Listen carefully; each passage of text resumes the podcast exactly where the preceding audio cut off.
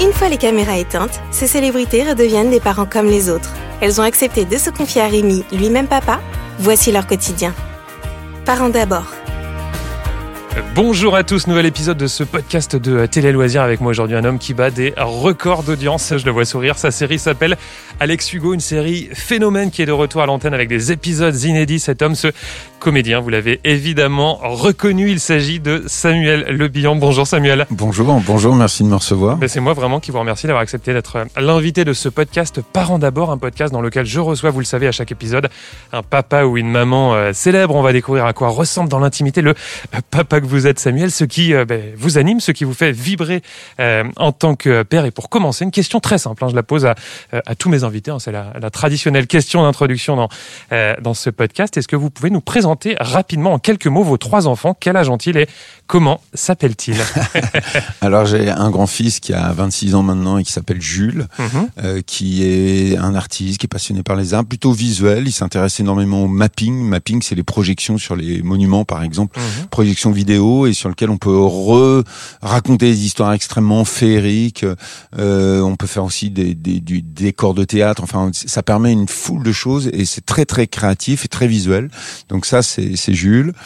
Euh, la deuxième, c'est euh, Angia, qui a 10 ans, qui a une particularité, qui est un enfant différent, qui est autiste, et, et dont j'ai la garde, et donc je m'occupe euh, au quotidien.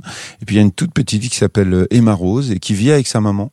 Euh, c'est un choix de la maman qui qui alors, qui habite dans l'est de la France, qui voulait l'élever seule, et qui et qui voilà, qui s'occupe d'elle. Et puis euh, et donc euh, que je vois assez peu, mais mais qui est un une enfant heureuse et, épanouie. Pour commencer, il y a un thème moi que j'aimerais évoquer tout de suite avec vous, hein, c'est celui du handicap. Vous en parliez il y a quelques secondes, celui la, différence. C'est votre mot. Votre petite fille, vous l'avez dit, de 10 ans, euh, est autiste et vous avez attendu 2018 pour en parler publiquement. Vous êtes depuis très impliqué sur cette question. Vous avez créé une plateforme. Ça, on va en parler dans quelques instants. Hein. Ça, ça, me tient à cœur. Vous êtes une précieuse aide pour les familles hein, qui sont dans la même situation que vous. Mais avant cela, question très directe. 2018, donc pourquoi avoir attendu autant de temps avant d'en parler? Euh, je n'arrivais pas à exposer ma vie privée, ou moins de façon très intime, euh, au public. Je fallait qu'il y ait une raison, et je, je et donc ça, ça s'est exprimé à travers euh, un livre, mais qui était un roman, qui est pas du tout l'histoire de ma fille ou de moi. C'était vraiment l'histoire d'une mère euh, qui se bat pour que son enfant soit scolarisé. Enfant autiste. enfant autiste, bien mmh. sûr. Et, et, je racontais donc la, la, vie assez rigolote, comment une mère, comment une mère de famille euh, se transforme en guerrière. C'est ça qui m'intéressait. Donc je voulais raconter un combat de femmes. Et ça a été l'histoire du roman. Et puis il a fallu le, bah, il a été publié, il a fallu le, en parler, il a fallu en faire la promotion, et, et je me suis dit, bah, si ça peut faire bouger les lignes, si ça peut faire avancer les choses, alors je vais prendre la parole et je vais me dévoiler. Et à mmh. cette occasion-là, j'ai j'ai eu le courage de me raconter un peu plus. Ça a été difficile. Hein. Vous, vous employez le mot courage. Pour vous, vous êtes oui, fait violence ou vous êtes forcé euh, Oui, je me suis forcé à en mmh. parler publiquement parce que je c'était pas naturel pour moi et il fallait vraiment que je me dise ça peut aider, ça peut faire avancer les choses. Justement, on est chez Michel Drucker quand vous en parlez. On est sur France 2 à la télé. Euh, quand vous en parlez justement de cette différence, qu'est-ce que vous ressentez à ce moment-là du euh, soulagement, oui. un soulagement? Oui, oui, je sais parce que les médias l'ont repris en disant une grosse émotion de Oui, effectivement, c'est-à-dire ça arrive comme un bouchon de champagne, là, tout se bouscule et il y a une émotion extrêmement forte qui qui me qui me qui me dépasse. Et au moment les, les premiers mots, je vais parler d'elle parce que mhm donc le juge a décidé que, que ce serait moi qui aurais la garde. J'ai rien décidé, j'ai rien demandé. Je me suis retrouvé. Je suis la garde intégrale. Hein. La garde intégrale. Donc je suis sorti du bureau des juges euh, assommé parce que j'étais en panique. Je me dis mais comment je vais faire? Je suis pas du tout armé pour ça. En plus mon métier m'impose de bouger en permanence. Et qu'est-ce que je vais faire? Comment je vais me débrouiller? Comment je vais m'organiser? Elle a 5 ans à ce moment-là. Et euh, et je me vois euh, au, dans le square avec elle complètement paumée tous les deux moi moi vraiment largué quoi en me disant mais comment je vais faire? Mmh. et, euh, et là je décide de partir en voyage mmh. et et, euh, et on part on part et on va on va partir en Indonésie d'abord à Bali mmh. ensuite j'allais euh, dans les Caraïbes, on va partir ensuite euh, euh, aux États-Unis, après euh, au hmm. Brésil. je vais enchaîner les voyages. Ça les fait du bien. Euh, et ça lui fait du bien. En tout cas, ça nous rapproche. Ça me permet de comprendre comment elle fonctionne, de, de savoir comment quoi lui apporter. Alors j'ai fait l'opposé. Hein. Les enfants autistes, pour ceux qui connaissent, ont besoin d'une routine, ont besoin d'un cadre. Et ma fille, comme les autres, hein, a besoin d'un cadre, de comprendre qui la rassure, euh, un cadre dans le l'espace et dans le Mhm. temps aussi, Mhm. savoir ce qu'on va faire. Et euh, et c'est l'inverse, tout tout se bouscule, tout tourne autour et il y a qu'une chose qui ne bouge pas, qui est immuable, c'est moi. Et cette annonce, je reviens sur cette annonce, quand vous sortez de bah, l'émission de Michel Drucker, qu'est-ce que vous dites à votre fille? Que vous avez parlé publiquement de sa différence? Non, c'est pas arrivé comme ça parce que à l'époque, euh, T'es plus petite? Euh, elle était plus petite, savait pas ce que voulait dire autiste. Mhm. J'étais en train de commencer à lui expliquer. Non, elle va le découvrir par hasard en, en grandissant et en allant sur les réseaux sociaux. Hmm. Et, euh, et déjà à l'école, euh, c'était complexe parce que c'était tout le moment où je commençais à lui à, à aborder ce sujet, euh, mais elle voulait pas l'entendre. C'est-à-dire qu'elle elle, elle, avait compris les échanges sociaux et Mhm. elle avait qu'un désir, c'était d'être acceptée d'être intégrée à l'école. Elle allait à l'école, donc euh, elle avait atteint le langage, elle avait atteint euh, la, nutrition, la propreté, tout un tas de choses qui lui permettaient enfin d'aller à l'école. Et euh, et là, elle découvrait les échanges sociaux. Elle a énormément pro- elle progressé très vite. Elle a beaucoup encore plus progressé là aujourd'hui. Et euh, et elle commençait à avoir des amis. Et son inquiétude, c'était d'être isolée. Alors qu'au début, dans l'école, elle, elle, cherchait pas à être avec les autres. Elle s'en fichait. Et, euh, elle était dans son monde. Et doucement, quand elle a commencé à, euh, on lui a appris à sortir de sa bulle, elle a, il y a, elle y a trouvé du plaisir et elle a développé les échanges sociaux. Et là, elle voulait surtout pas. Je pense que les enfants entre eux parlent et on l'avait traité d'autiste. Donc autiste, ça voulait dire handicapé. On l'avait traité d'han- d'handicapé. Elle Elle a souffert du regard des autres. Ouais, ouais, ouais, ouais. Elle, savait pas ce que ça voulait dire, mais elle comprenait que c'était une forme d'exclusion, quoi, Hmm. et, et, euh, et de stigma- stigmatisation. Hmm. Mm. Et, euh, et tout d'un coup, elle découvre sur Internet, là, elle commence, elle sait écrire, elle va sur Internet, elle tape son nom, elle voit euh, ou mon nom et elle voit autiste, son enfant autiste, et elle voit que je parle d'elle. Et euh, et là, elle est extrêmement euh, blessée, donc euh, donc je lui explique, je lui explique que pourquoi j'en parle, que c'est pour faire avancer les choses, que Elle était blessée que vous euh, ayez parlé de cette. euh, de non, de- qu'on dise qu'elle est autiste. Mhm. Euh. C'est-à-dire, j'en avais parlé avec elle, mais elle voulait pas en parler, elle voulait pas l'accepter, elle voulait pas, euh, elle voulait pas accepter le fait d'être autiste. Et, et moi, évidemment, je lui disais que c'est pas être moins bien, c'est pas être, euh, c'est juste être différent et chacun est différent. Et, et donc, il m'a fallu euh, deux, trois ans pour vraiment lui faire accepter cette différence. Et même encore aujourd'hui, elle, elle a un peu de mal, mais mais je- j'essaye de lui f- faire comprendre que c'est une force. Euh, moi, mon rôle, je suis pas médecin, donc ce que je peux alors évidemment, j'ai appris les méthodes, hein, euh, les méthodes éducatives pour les enfants autistes qui leur permettent de de euh, de, de, de- progresser. Et, euh, et ça, je les ai appliqués, mais mais euh, mais au-delà de ça, je, suis- je, je suis pas médecin, donc ce que je peux lui- donner, c'est c'est de la confiance en elle. Mhm. C'est qu'elle soit bien dans sa peau, qu'elle soit heureuse et qu'elle soit fière d'elle, et, et qu'elle puisse trouver sa place dans la société, donc qu'elle puisse affirmer, qu'elle puisse prendre sa place. Et à l'école, vous parliez justement de la place, du positionnement. Aujourd'hui, elle va euh, rentrer au collège. Elle est en CM2. Elle, elle a un double combat parce qu'en plus elle est métisse, donc euh, elle a vécu euh, le racisme, elle a vécu euh, l'exclusion euh, du fait de sa différence, mais comme euh, je- elle a vraiment euh, pris du caractère parce que je lui ai appris à s'affirmer, à être fière d'elle, à être fière de sa différence et qu'elle avait beaucoup de choses à apporter. J'ai vraiment mis le doigt sur toutes ses qualités. J'ai refait la liste souvent.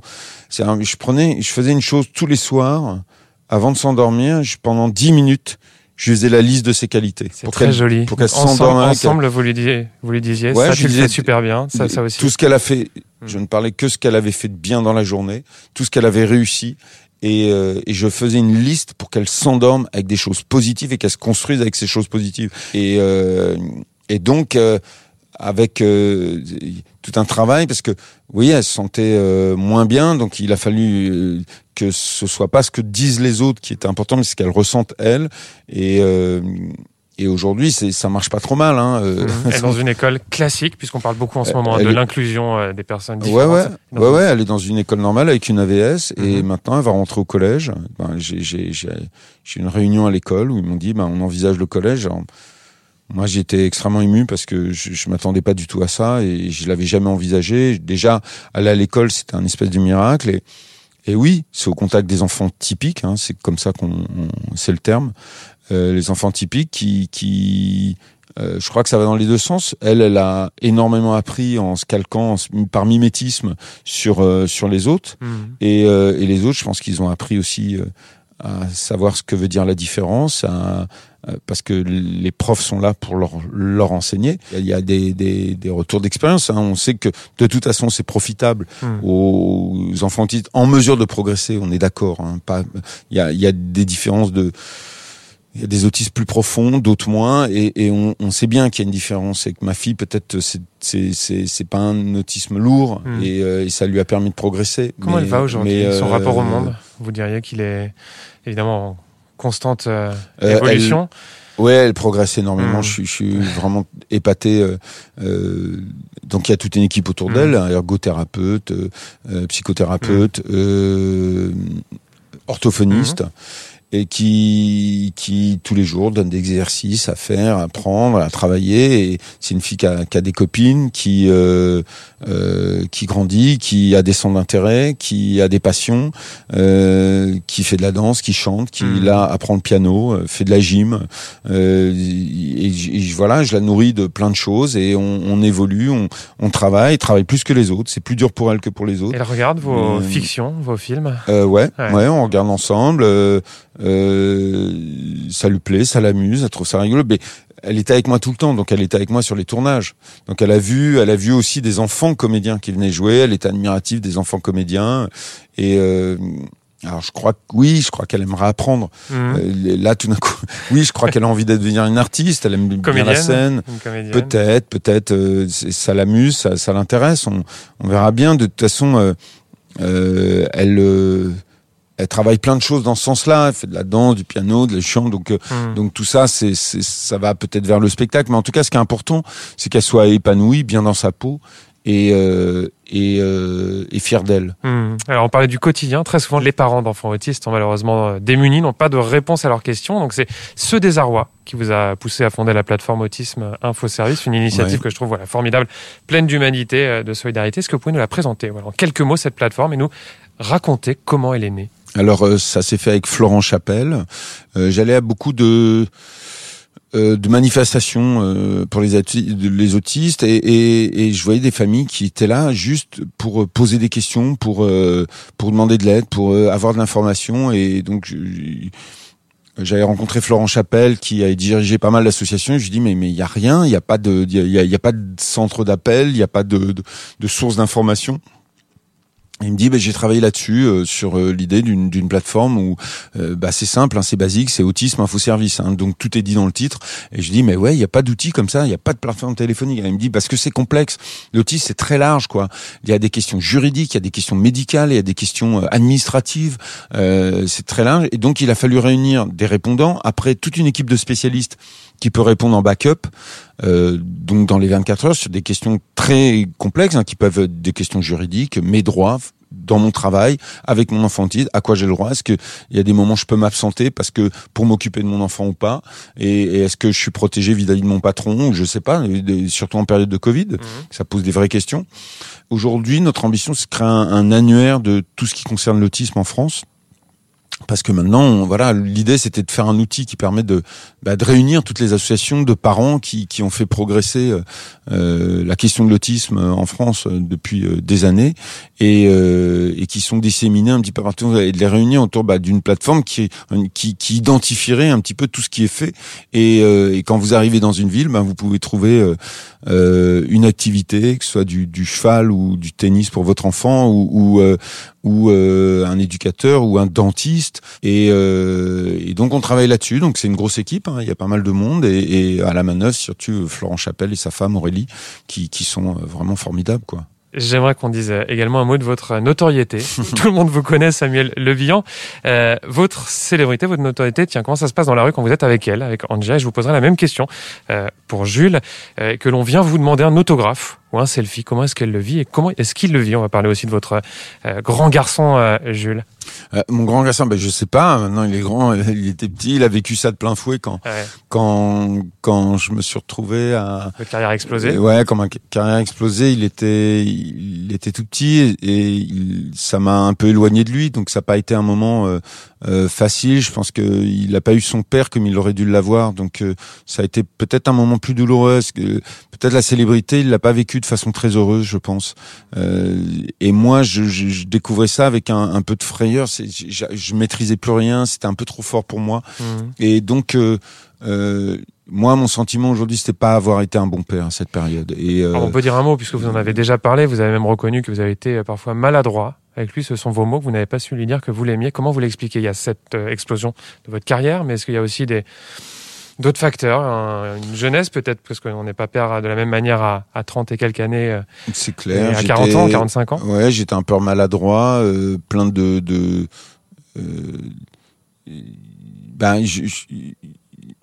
il y a aussi, ben, j'ai, j'ai pas une enfance forcément facile non plus, donc du coup, vous, vous ne pouvez pas donner ce que vous n'avez pas eu.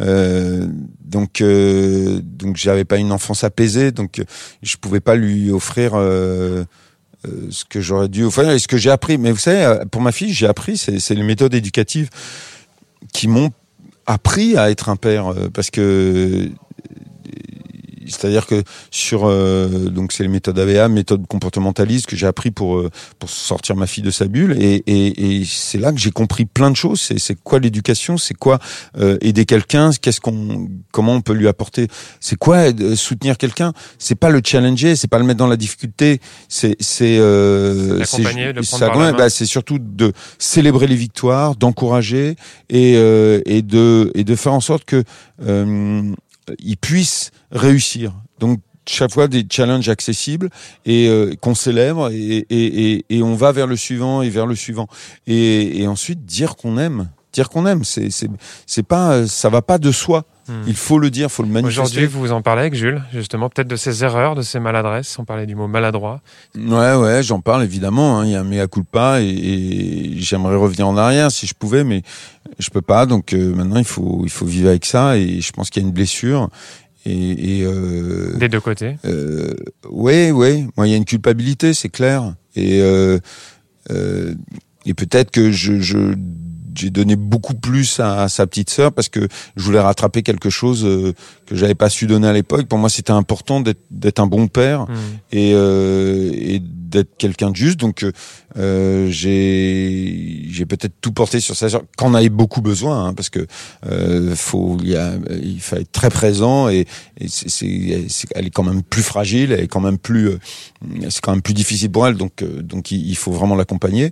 Mais euh, mais ce qui est génial, c'est qu'elle est très solaire, qu'elle est mmh. très joyeuse, très heureuse et qu'elle est bien dans sa peau et ça c'est quand même euh, essentiel quoi. La notoriété on l'évoquait, on a parlé de, du rapport qu'a eu Jules avec votre médiatisation. Aujourd'hui Angela, elle sent bien que vous êtes euh, évidemment euh, regardé, parfois admiré dans la rue, sollicité. Comment elle le vit? Euh, au début, je crois qu'elle s'en fichait complètement, et maintenant ça l'amuse. Et peut-être qu'à l'école, on lui en a parlé, donc elle en tire une petite, une certaine fierté. Euh, je crois que non. Euh, je, je, crois qu'elle assume très très bien. Et puis moi, je le vis de façon beaucoup plus heureuse, plus posée. Mmh. Euh, et puis je suis beaucoup plus organisé. Je, je, séquence beaucoup plus les choses. Le temps que je passe avec elle, le temps que je passe euh, dans mon métier, il y a moins de confusion. Puis en plus, je n'habite plus Paris. J'habite en province, donc. À Nice, vous avez déménagé. Voilà, je déménage à Nice. Donc c'était aussi une volonté de, de couper avec un, un rythme parisien qui m'empêchait d'être complètement avec elle et de créer du bonheur. Hmm. Et je vous dis, je me retrouvais au square avec elle, je trouvais ça tellement triste. Donc j'ai dit non, non, je peux plus, je veux pas ça, quoi. Et donc je préfère une belle balade en forêt, hmm. je préfère qu'on aille se baigner tous les deux dans la mer, que voilà, qu'on vise des vrais moments ensemble, euh, dans des vrais espaces naturels, qu'on ait vraiment de la place. on est dans un endroit qui est ensoleillé, qui est, qui est joyeux, et, et elle, elle a énormément besoin de l'élément liquide. Donc c'était aussi pour euh, aller là-bas, c'est façon de pouvoir se baigner plus longtemps, plus souvent, et, euh, et ça, ça lui fait énormément de bien. Ça lui a permis d'évoluer énormément. Ça lui donne un équilibre. Elle peut passer des heures, des heures, des journées entières dans l'eau, mmh. et euh, donc c'est nécessaire. Et en fait, ça m'a permis de, de bien m'organiser, de, de créer des, une base solide, mmh. une distance aussi peut-être avec avec l'énergie de ce métier qui, qui me permet de, de, de voilà, de mettre les choses à leur place, de pas avoir de confusion et, euh, et d'avoir des moments très séquencés, mais mais euh, 100% avec elle, 100% euh, dans dans ce que je fais et, euh, et ça fonctionne, ça fonctionne super à un moment, tiens, 100% avec elle et avec lui, c'est le, le, confinement, puisqu'en 2020, vous l'avez passé avec Jules. Euh, et euh, en, ouais. en, en revanche, vous n'étiez pas avec euh, Emma Rose, hein, vous l'avez dit, elle, elle, ne vit pas avec vous, euh, elle vit avec sa maman. Alors c'est, euh, j'imagine, difficile de ne pas voir sa petite dernière grandir au quotidien. Comment est-ce que vous réussissez à, à, surmonter cette absence et surtout à rattraper le temps perdu quand vous êtes avec elle? J'imagine que vous en profitez à 150% quand elle vous rejoint pour quelques jours mais euh, non, le, le confinement c'était un moment assez heureux parce que mmh. euh, on avait défini une espèce de routine. Alors il y avait mon fils, ma belle-fille, la copine de mon fils, euh, ma fille Angia et, et moi. Et, euh, et, tous les jours, dans le matin, on faisait un peu ce qu'on voulait, mais à midi, on mangeait ensemble. Mmh. L'après-midi, on faisait l'école à, à Angia. Donc moi, euh, c'était les maths, euh, l'histoire géo. Ma belle-fille, c'était le français et mon fils, c'était l'anglais. Donc une organisation. Euh, ouais, ouais, il y avait une super organisation qui fonctionnait hyper bien, avec plein de choses très culturelles. On fabriquait des marionnettes, on, on fabriquait des costumes. Enfin, il y avait aussi autour plein de, de, de fabrications, euh, ouais, des, des, des, ateliers. Enfin, je dis des ateliers créatifs. Euh, après ça, en fin d'après-midi, on allait faire du sport. Euh, bah oui, mais on était dans une maison de campagne, quoi. Donc du coup, on pouvait se permettre aussi de ça. On allait faire du sport. Et après, on, qu'est-ce que la question, c'est qu'est-ce qu'on va faire à manger? Et là, on se, on faisait des très très bons plats. Mmh. C'est-à-dire, on, on, faisait de la cuisine, on cuisinait vraiment, et on, on, on buvait des très bons vins on s'est fait plaisir, mais d'une façon, c'était euh, c'était succulent. Et, et, le soir, ensuite, on regardait un très bon film. Et l'absence de la petite dernière, Emma Rose, je rebondis bah, sur Emma cette Rose, question. elle, elle grandit avec sa mère. Mmh. C'est euh, c'est un choix de la maman, vous l'avez dit. C'est un choix de la maman, donc. Euh, donc je la vois assez peu, mais mais tout va bien. Mmh. non, mais elle est toute petite, mmh. donc euh, c'est des choses en devenir. Mmh. Vous êtes plus à l'aise avec les, les, enfants un petit peu plus grands. Parfois, certains papas ou certaines mamans d'ailleurs sont plus à l'aise avec l'âge des euh, anniversaires des copains copines, l'âge des devoirs, et peut-être moins avec l'âge de la petite enfance. Est-ce que c'est votre cas? Non, je ne sais rien. Euh, c'est les événements qui font des fois, ouais, comment on trouve sa place, mmh. je sais pas, ça s'est fait. Euh, mmh. C'est un peu inexplicable. Ce que je sais, c'est que, en tout cas pour Angia, il a fallu que je me responsabilise. J'ai eu une une espèce de mission qui m'a été donnée et, et, que. Le rôle de votre et, vie. On peut dire ça, peut-être, oui. En tout cas, c'était c'est une des plus belles choses qui me soit arrivée dans ma vie. C'est pour ça que mon livre s'appelait Un bonheur que je ne souhaite à personne. C'est que on peut pas souhaiter à quelqu'un d'avoir un enfant différent, mais mais mais il y a un vrai bonheur à travers ça. Mmh. C'est-à-dire on vit quelque chose, c'est une aventure humaine exceptionnelle qui est faite de évidemment de difficultés, de euh, mais mais au-delà de la difficulté, on, on, on, touche à une humanité, euh, à des moments de, de de drôlerie, de bonheur, de décalage, de euh, d'émotions qui sont extrêmement fortes et, et euh, et ça, avec ça, vous pouvez vous, vous construire une belle vie, quoi. Mmh. On parle des, des relations père-fille, des relations père-fils. J'aimerais qu'on dise, vous en avez dit un, déjà un, un, mot sur l'enfant que vous étiez, Samuel, et sur la relation que vous aviez avec vos euh, parents. Et je crois que ça n'a pas toujours été facile. Et votre papa Ouais, alors moi j'étais quelqu'un de très turbulent, qui avait beaucoup À l'école, à la maison euh, également Ouais, ouais, partout. J'ai donc j'ai un gros problème avec l'autorité, avec euh, avec euh, le, le, cadre, je dirais, euh, et, euh, et, donc très turbulent, voilà.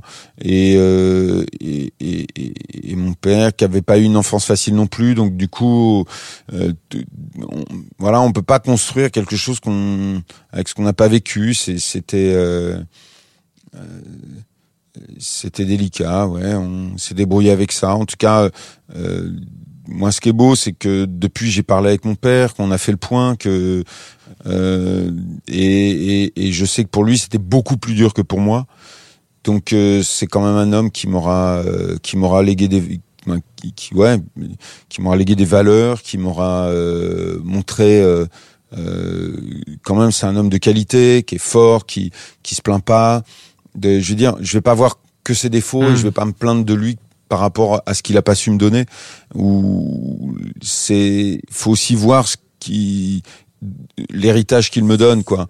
Il y a quelque chose de fort, il y a une lignée d'hommes qui ont travaillé dur, c'était des marins pêcheurs, mmh. donc ce sont des hommes qui, qui, qui ont vécu des choses où il faut être courageux. c'est une notion, ça le courage, c'est une valeur. C'est des choses qui m'a légué quand même. Donc. Euh, Et votre maman, euh, votre relation avec elle? Alors ma, mère, ma mère, bah c'est joli parce qu'elle a toujours cru en moi. Mhm. Et ce qui fait que mes premiers cachets, ben je lui ai acheté une maison. c'est joli. ouais ouais ouais ouais. Euh, J'avais oublié ça, je m'en suis rappelé. Ils sont toujours, toujours en vie vos parents, vos deux parents? Mes deux parents sont en vie, évidemment pas ensemble. Mon père en Bretagne, ma mère elle est dans le sud de la France. Euh, et votre maman, vous dites, ça a été pour, euh, ouais, parce elle, que... Euh, un geste que vous avez fait en début de carrière de le, Elle croyait en moi. Il y a des moments où je pouvais plus me payer mes cours, j'avais plus d'argent et et, euh, et c'est arrivé qu'elle me, qu me, paye mes cours de théâtre. Et, euh, et comme elle avait pas beaucoup d'argent, ben j'ai pas oublié quoi. Mmh. Et donc euh, sur les premiers cachets, ouais, je, je, ben, je lui ai acheté une maison et euh, et qui l'a rendue heureuse. Mmh. C'était voilà, j'ai grandi en banlieue, je voulais la sortir de banlieue et, et je voulais lui offrir euh, mmh. euh, un autre cadre de vie. Ouais, c'est bien, c'est une belle chose. Mmh. Euh, dans le fond, c'est des choses dont je suis fier. Donc euh, euh, ça, ouais, ça vous construit de faire des belles choses, euh, de, faire un peu de, ben, c'est-à-dire voilà, à un moment vous vous sacrifiez dans le sens où ben c'est pas à moi que je me suis offert quelque chose, c'est à elle, mais mais quelque part ça vous donne plus de force, plus de détermination, plus de. Euh, c'est important de développer la confiance en soi, et elle se fait aussi à travers ces choses-là, quoi. À, à travers sa générosité, à travers la conscience des autres, à travers euh, l'engagement pour des causes. C'est là aussi on développe euh, la confiance en soi. Mmh. Donc euh, c'est important de, de, développer son sens de l'autre. Mmh. Un mot euh, également, et on arrive vers la fin, sur euh, l'articulation parfois délicate entre la, la vie de papa d'un enfant autiste et la vie d'homme, la vie d'amoureux. Alors vous avez tout début janvier officialisé votre relation avec votre nouvelle compagne mmh. Stéphania. Est-ce que le courant, question très directe, est tout de suite passé entre Angia et votre nouvelle compagne Ça, ça devait être, j'imagine, très très important pour vous. Oui, c'était essentiel. C'était la question essentielle. C'était est-ce que... Bah oui, voilà. Je pouvais pas laisser quelqu'un rentrer dans ma vie si euh, si ma fille n'a pas sa place. C'est déterminant. C'est-à-dire à un moment, faut que ça fonctionne. Ça fonctionne. Voilà. Euh, non, mais voilà, ça s'est fait très naturellement et, et ma fille l'adore, euh, elle adore ma fille. Enfin, le, le, le lien se fait euh, en vous, douceur. Vous aviez peur avant la première rencontre? Il y avait une pression? Non, parce que non, non, j'étais certain de la personne que j'avais rencontrée. Je savais que c'était quelqu'un de bien et, et, et, il fallait juste l'aider à, à ce que moi j'ai j'ai ma responsabilité aussi à faire en sorte que le lien se fasse dans le bon sens. Il faut accompagner, il faut aider parce que tout le monde est un peu intimidé. Donc euh, euh, donc c'est à moi de, de, de créer les opportunités pour que ce soit heureux mmh. pour tout le monde. Et, fait chez vous? et euh, ouais ouais mais ça a été ludique on est sorti on s'est amusé enfin euh, il, il, c'est à moi d'aider à ça aussi c'est pas de les laisser toutes les deux se débrouiller quoi mmh. et euh, mais euh, mais comme je savais que c'était quelqu'un de bien et que et que forcément ma fille le sentirait euh, ça s'est fait très naturellement. Et ça ne lui a pas fait peur à votre compagne parce que ça peut aussi parfois mettre une pression. Je pense, je pense que ça fait peur. Ouais, bien sûr, ça met une pression. Et puis pour ma fille aussi, euh, euh, de voir son papa tout d'un coup, euh, qui était complètement dédié à elle et dévoué, qui, qui a besoin aussi. Et puis je lui ai expliqué, je lui ai parlé, je lui ai dit que euh, je l'ai préparé à ça, je lui ai, que c'était une bonne chose et que et que on vivrait ensemble et que ça nous créerait des moments heureux et qu'on allait bien rigoler. Que voilà, c'est un enfant donc faut faut lui ouvrir des, des, des perspectives. Faut lui montrer, faut lui donner des exemples concrets comme quoi ça va être euh, ça va être super quoi. En tout cas, ça s'est fait naturellement. Et oui, non, mais c'est très sympa. Mmh. Ça, voilà, ça fonctionne. Ça fonctionne. Allez, pour conclure ce, ce podcast, j'aimerais vous laisser le, le, mot de la fin. Samuel, imaginons que Jules, Angia et Emma Rose tombent sur ce podcast, écoutent la discussion que l'on vient d'avoir. Alors pour Emma Rose, évidemment, ça sera dans quelques années, mais quel message rapide message souhaiteriez-vous leur adresser? Euh, J'ai envie de dire qu'ils sachent à tout jamais que, que je les aime, que je suis fier d'eux, que je suis fier de, du chemin qu'ils ont pris, euh, de leur point de vue, de, de des discussions qu'on peut avoir, de, des échanges, de leur caractère, de leur personnalité, de la façon dont ils font leur chemin dans leur vie. Euh, moi, ça me euh, ça me bouleverse profondément parce que euh, je sais que c'est ça n'a pas toujours été facile et que et que j'ai quand même des enfants qui s'en sortent vachement bien, qui qui ont des belles valeurs, qui ont su prendre la vie de de, de la bonne façon. Euh, donc c'est surtout leur dire ça. Si un, si un jour ils tombent sur ce podcast, c'est leur dire que je les aime et que je suis fier d'eux. Et ça, c'est l'essentiel, quoi. Et on, on, se construit. On a besoin du regard positif de ses parents pour se construire. C'est essentiel. Donc faut faut se le dire en permanence. Ça va pas de soi qu'on s'aime. Il faut le dire et euh, il faut le montrer. Parents d'abord.